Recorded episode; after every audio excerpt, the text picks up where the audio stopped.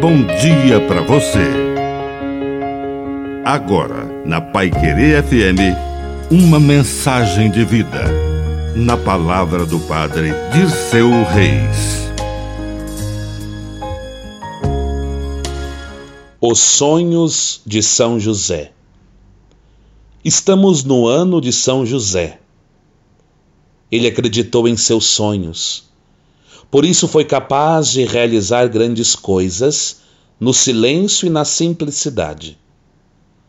O Evangelho de São Mateus não registra sequer uma palavra deste grande santo, São José, mas registra quatro sonhos.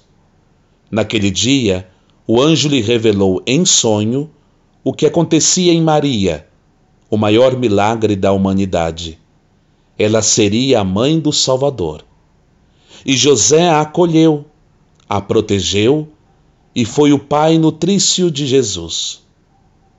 Mas quando veio o perigo, o anjo lhe revelou em sonho que deveria acordar no meio da noite e levar o menino e sua mãe para o Egito. E ele foi. E lá ele recebeu mensagem em sonho que deveria voltar para Israel e voltou.